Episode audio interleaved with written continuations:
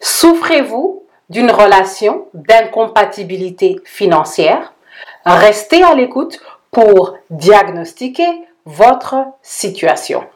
Bonjour, c'est Finançoyer avec Anania. Ne ratez pas nos conseils de finances personnelles. Abonnez-vous et partagez. Le problème du jour est que beaucoup d'entre nous s'associent avec des gens qui ne partagent pas le même sens de gestion de l'argent. Cela crée beaucoup de problèmes. Il y a trois facteurs à considérer. Un des facteurs, c'est l'éducation. Ce n'est pas toutes les familles qui inculquent l'éducation financière.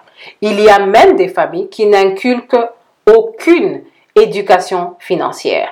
Et cela, par exemple, peut créer des problèmes dans un mariage. Vous n'êtes pas en train de parler le même langage et vous ne voyez pas les choses du même œil. Un autre facteur à considérer, c'est le potentiel de revenu.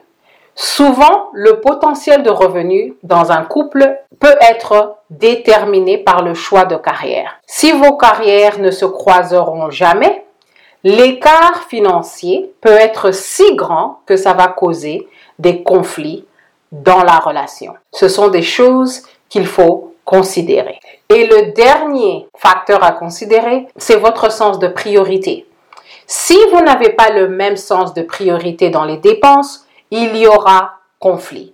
Par exemple, si vous êtes marié et vous pensez que planifier pour le futur, c'est une priorité, et vous êtes avec un conjoint ou une conjointe qui ne pense que court terme, il y aura des problèmes, il y aura des conflits.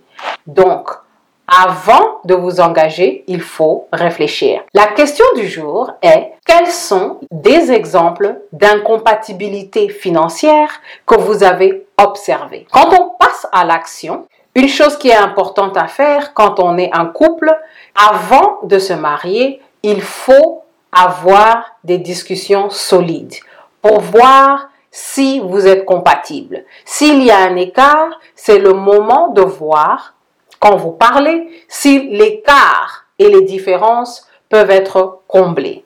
Et surtout, n'hésitez pas à investir dans des services de conseil prémaritaux. Ce qu'il faut retenir, c'est que avant de marcher ensemble financièrement, il faut se mettre d'accord.